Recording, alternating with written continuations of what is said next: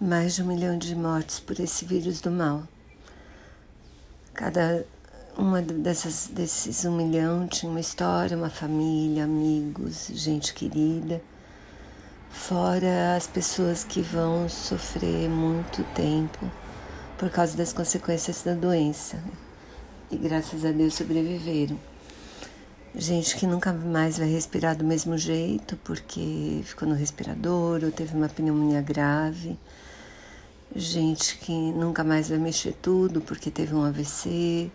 Gente que perdeu uma perna porque, porque teve uma vasculite e um vaso entupiu. Gente que infartou. Gente que perdeu o olfato e sabe Deus vai recuperar. Então, vamos à máscara Vamos manter o isolamento social e vamos rezar todos os dias para uma vacina.